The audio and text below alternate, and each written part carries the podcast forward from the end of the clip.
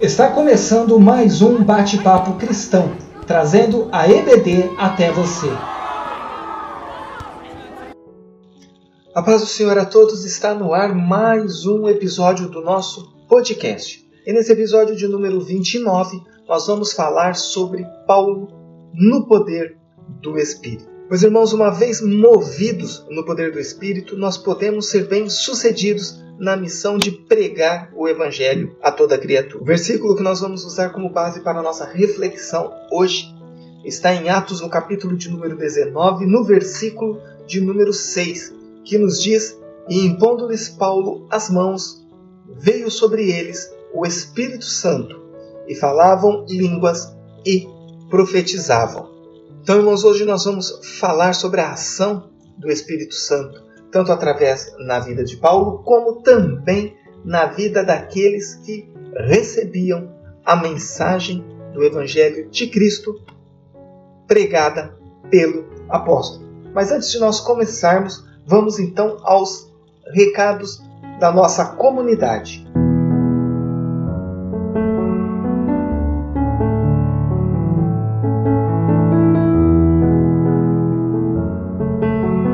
Irmãos, vocês já conhecem o nosso canal no YouTube?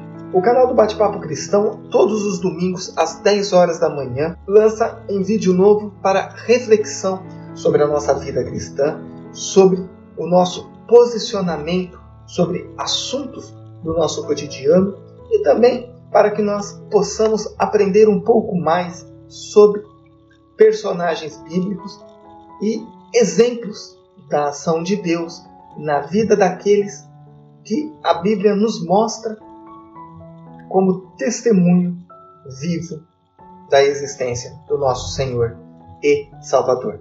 Também no nosso Instagram, no andersonrigobelo.oficial, nós temos um contato diário com devocionais, versículos bíblicos, e lá nós podemos conversar melhor sobre a palavra de Deus. Nos acompanhe também nesses meios, nos acompanhe também aqui no nosso podcast, não perca nenhum. Nos acompanhe no Spotify todas as segundas-feiras, um episódio novo sobre as lições da Escola Dominical com material publicado pela CPAD. Dados os recados, então vamos iniciar a nossa reflexão de hoje.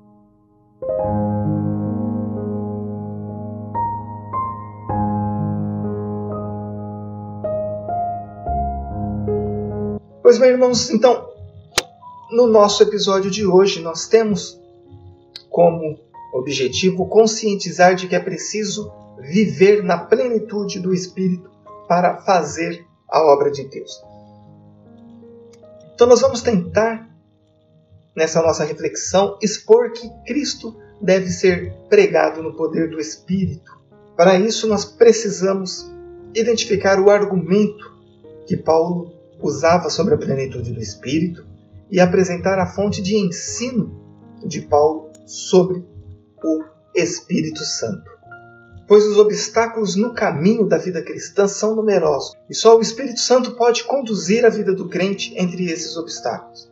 E quando Paulo exerceu o seu ministério, o Espírito foi agente fundamental para que o apóstolo combatesse o bom combate, terminasse a carreira e guardasse a fé.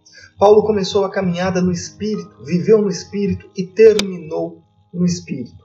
Assim, nós temos que ter em mente que as dificuldades, os obstáculos, aquilo que vem para tentar nos parar em meio à nossa caminhada, nós só podemos vencer através da ação do Espírito Santo em nossa vida. Pois, meus irmãos, e movido então pelo Espírito Santo, o apóstolo Paulo ele passou a ter como missão de vida dar testemunho de Jesus e provar que ele é o Cristo.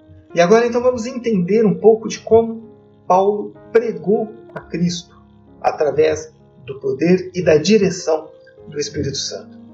O seu argumento sobre a plenitude do Espírito Santo na nossa vida, a fonte da revelação do Espírito Santo em seu ministério. E confirmaremos então, através do entendimento dado pelo Espírito Santo que o ministério do apóstolo Paulo foi um ministério no poder do Espírito Santo.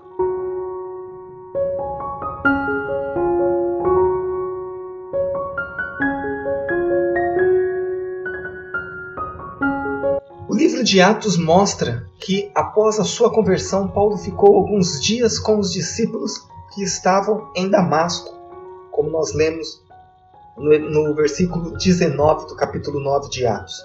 E logo em seguida, ele pregava a Jesus, que este era filho de Deus, nas sinagogas, como nós vemos logo no versículo 20, o versículo então posterior. Ou seja, Paulo conviveu com os discípulos que estavam então refugiados em Damasco e pregando a palavra de Deus em Damasco. Logo depois, ele então começa nas sinagogas judaicas a falar de Jesus, a transmitir aquela mensagem que ele antes tanto perseguia. Paulo falava ousadamente sobre o nome de Jesus, ou seja, ele não tinha medo de sofrer aquilo pelo qual ele ameaçava os judeus anteriormente. Isso, irmãos, era o poder do Espírito Santo que o movia de tal modo que o apóstolo não tinha outra missão senão pregar a Jesus. E que este havia sido crucificado e era o Cristo ressurreto, como nós vimos no episódio passado do nosso podcast. Ele só poderia pregar tal mensagem pelo Espírito de Deus, movido e tendo a revelação do Espírito de Deus. A transformação, tudo que Paulo passou, a sua percepção, não seria suficiente a sua decisão de falar sem medo das consequências sobre Jesus se não fosse o Espírito Santo. E depois do estágio no deserto da Arábia por três anos, Paulo então retorna a Damasco e de lá ele parte para Jerusalém, como nós vemos no capítulo 1 da sua epístola aos Gálatas, no versículo de número 18.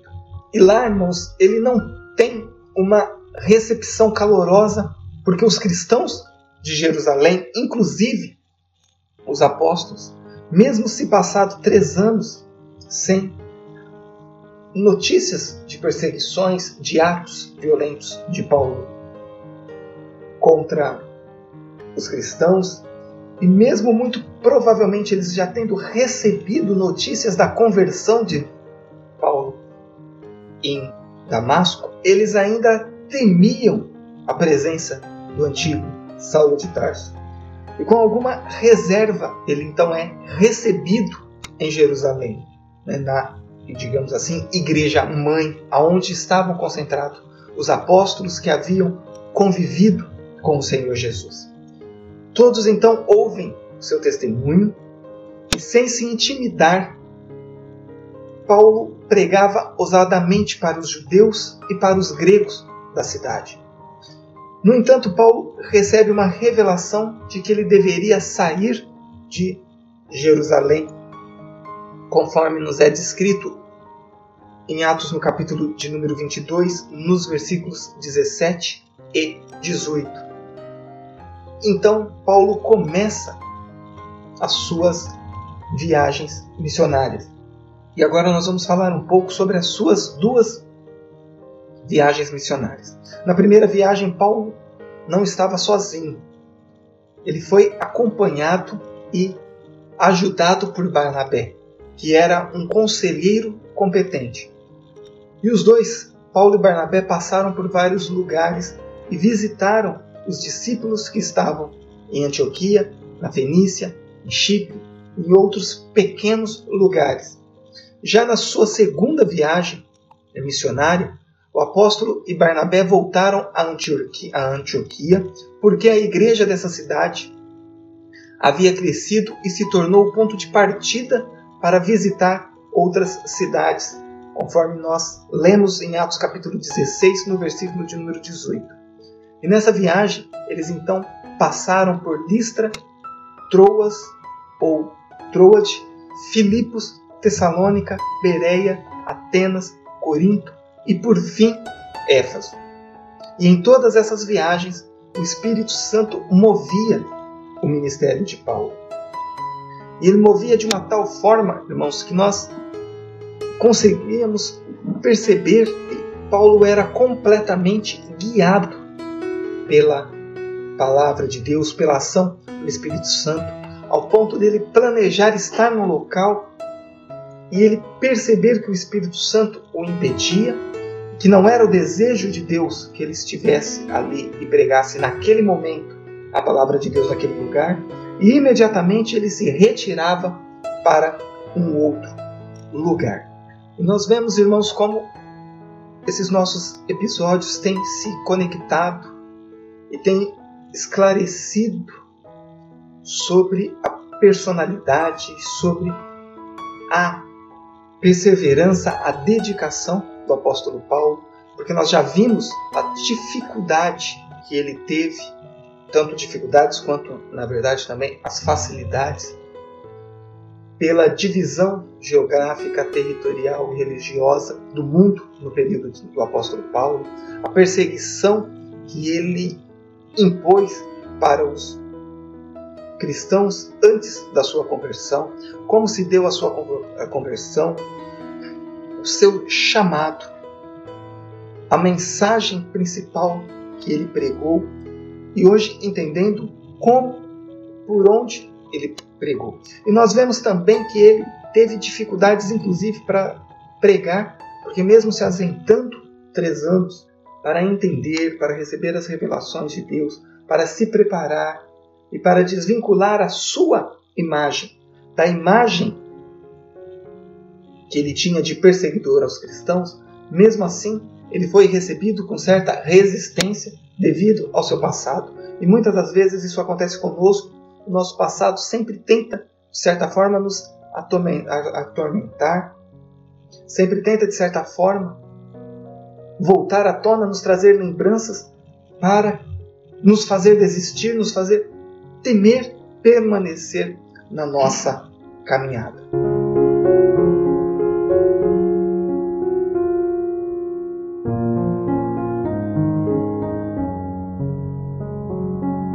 Muito bem, irmãos. Então, chegou um momento do ministério de Paulo que ele e Barnabé, então, se separam e cada um vai fazer a obra de Deus em um local diferente. E nesse momento, o jovem Timóteo e também Silas passam a acompanhar o apóstolo Paulo. E quando Paulo então volta a Éfeso, ele depara-se com um grupo de discípulos que seguiam o ensino de Apolo e foram batizados com o batismo de arrependimento de João Batista. E esses discípulos então eles ouviram falar de Jesus, porém eles não conheciam a doutrina do batismo no Espírito Santo. Ou seja, algo ainda lhes faltava no ensino, no processo de aprendizagem pelo qual aqueles discípulos tinham ainda que passar. Eles haviam crido em Jesus, mas, porém, nada sabiam da experiência de Pentecostes, do batismo com o Espírito Santo, da descida do poder do Espírito e das maravilhas que o Espírito Santo operava na vida dos crentes. Paulo então percebe que a, que, a respeito deles terem crido no Cristo das Escrituras, eles não haviam recebido o poder do Espírito para se tornarem então testemunhas vivas do Senhor. E ninguém recebe, irmãos, o batismo no Espírito Santo antes de crer em Cristo como Salvador.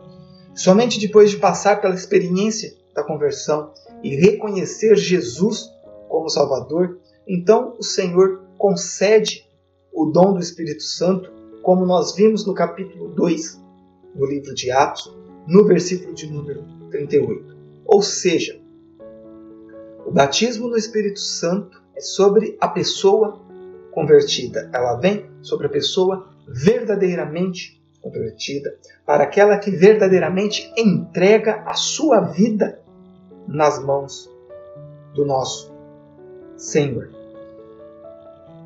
Mas então, o que muitos podem ter dúvidas. Quem era Apolo? Apolo era um judeu de Alexandria, cidade egípcia e de grande cultura. Certamente, Apolo teve uma elevada formação, assim como Paulo era conhecedor de línguas, conhecedor das escrituras sagradas. Era uma pessoa também de uma cultura muito elevada. E aí nós podemos verificar que principalmente esse conhecimento estava concentrado, centrado no conhecimento das escrituras sagradas. E ele se destacava pela sua eloquência, pela sua forma de falar, pela facilidade de se expressar. Ele torna-se um discípulo de João Batista à distância e crê na mensagem por ele pregada. Apolo torna-se então pregador de Cristo. Porém, ele não havia experimentado ainda o poder do Espírito Santo. Apolo fez discípulos em Éfeso, os quais eram fiéis à sua mensagem. E quando Paulo então envia Áquila e Priscila para Éfeso, ele tinha por objetivo orientar a Paulo acerca da vinda do Espírito Santo. Porém, antes que o apóstolo chegasse a Éfeso, Apolo ele segue então para Corinto. Irmãos, Apolo acompanhava o crescimento, a fundação da igreja, acompanhava sobre Jesus Cristo, como nós podemos observar à distância. Apolo ele foi um discípulo que acompanhou o ministério de João Batista, entendeu a mensagem pelo seu conhecimento das Escrituras, da vinda de Cristo, passou a pregar a Cristo, mas ele não havia ainda tido a experiência do batismo com o Espírito Santo e não tinha e não conhecia sobre a ação do Espírito Santo na vida do cristão. Dessa forma, ele falava, ele pregava, ele conhecia, convencia as pessoas ao arrependimento, conforme a mensagem de, de João Batista, que era a mensagem que o havia alcançado. Porque inicialmente o batismo de João era um sinal de arrependimento pelo pecado, não um marco de uma vida nova em Cristo. Como os apóstolos e os cristãos de Efésio tinham conhecimento então apenas da mensagem de João, foi necessário a inclusão de uma instrução adicional sobre a mensagem e o ministério de Jesus Cristo. Eles acreditavam em Jesus como Messias, mas não entendiam a importância da obra do Espírito Santo. E tornar-se um cristão envolve o arrependimento do, pecado, o abandono do pecado, sim, como era a mensagem de João, mas também a aproximação de Cristo pela fé. E assim, os cristãos em Efésios então tinham a mensagem incompleta sobre o evangelho de Jesus Cristo. E Paulo, percebendo isso, então, vai para completar a mensagem e levar o pleno conhecimento da mensagem de Cristo aos cristãos efésios.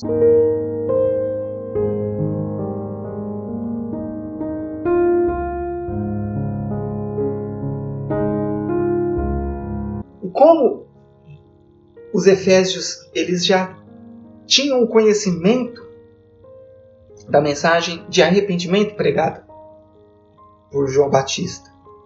E também acreditavam que Jesus Cristo era o Messias, Paulo então usa as Escrituras Sagradas como fonte de ensino sobre o Espírito Santo, sobre o Espírito Santo para que os efésios entendessem o ponto da mensagem que ainda lhes era desconhecido.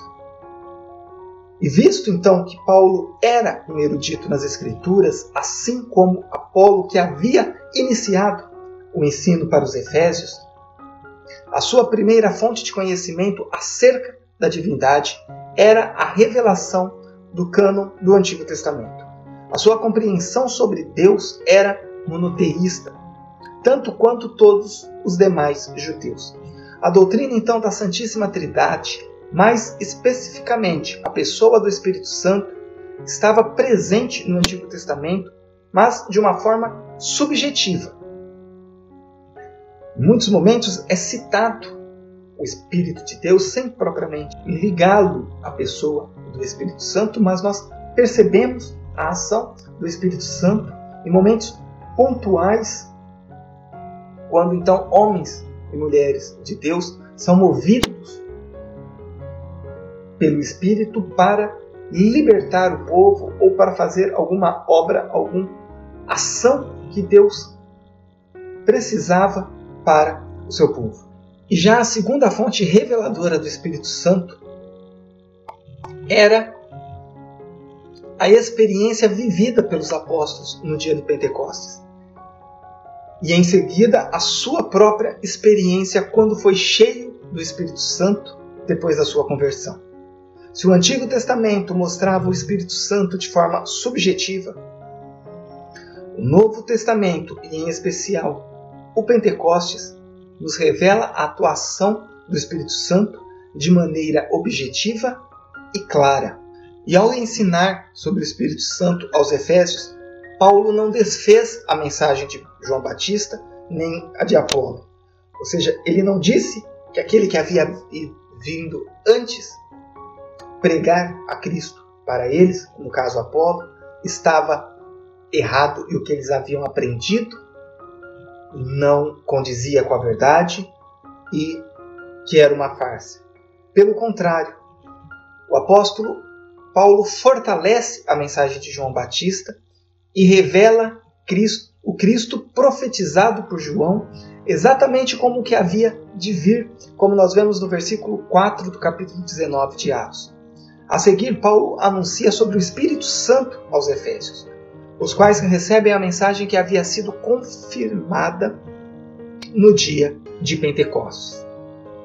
Então, Paulo ora por eles e impõe as mãos sobre as suas cabeças, e o Espírito Santo é derramado como chuva abundante sobre todos os que começaram a falar em línguas e a profetizar, conforme nós vemos no versículo 6 do capítulo 19 de Atos.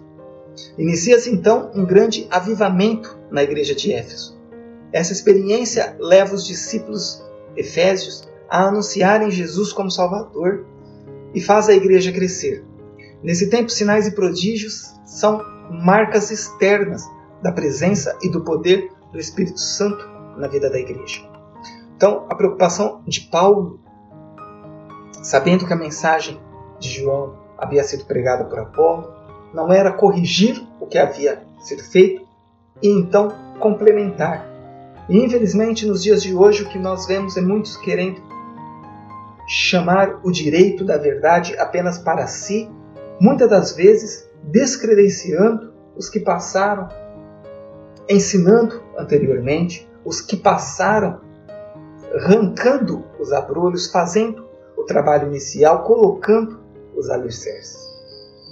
Numa analogia aqui, Apolo fez os alicerces necessários para a igreja de Éfeso, assim como Paulo veio complementar e dar o acabamento e mostrar o que ainda faltava para os efésios terem uma vida plena. Então, Apolo ensinou o caminho da conversão e Paulo levou o caminho da plenitude de Deus para a vida dos efésios.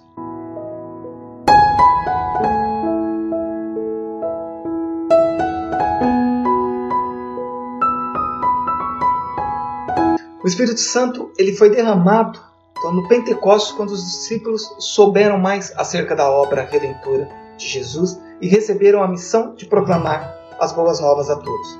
Ao derramar seu Espírito, Deus confirmou aos cristãos como corpo espiritual de Cristo e os capacitou para a grande comissão. O derramamento do Espírito Santo, que encheu cada crente em Jesus no Pentecostes, confirmou-os como igreja. E o Pentecostes foi o derramamento formal do Espírito Santo sobre ela. a marca da verdadeira igreja não é somente a doutrina certa, mas as ações correntes que são a evidência da obra do Espírito.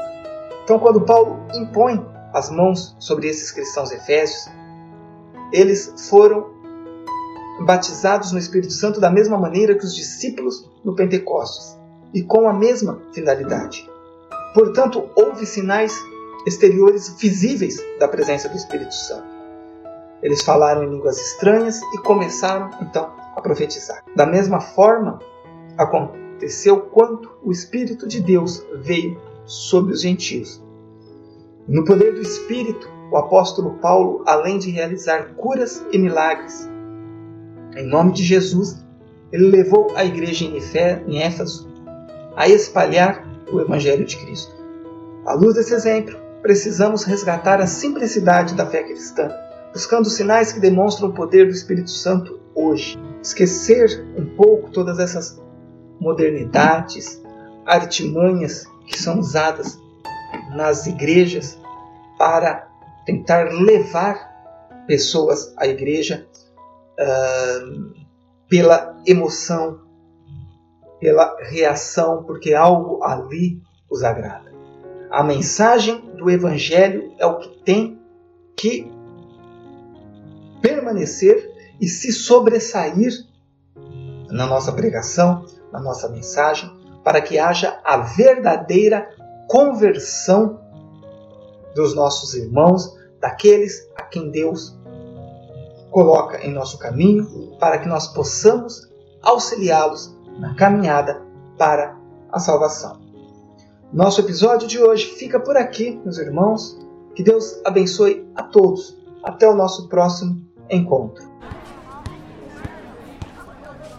Esse podcast foi editado por Gênesis Produções.